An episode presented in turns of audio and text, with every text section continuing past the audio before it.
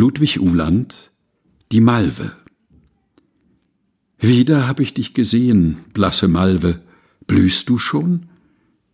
Ja, mich traf ein schaurig Wehen, Hall mein Frühling welkt davon. Bist du doch des Herbstes Rose, der gesunkenen Sonne Kind, bist die starre, düftelose, deren Blüten keine sind. Gerne wollte ich dich begrüßen, blühtest du nicht rosenfarb, lögst du nicht das Rot der Süßen, die noch eben glüht und starb. Heuchle nicht des Lenzes Dauer, du bedarfst des Scheines nicht, hast ja schöne dunkle Trauer, hast ja weißes, sanftes Licht.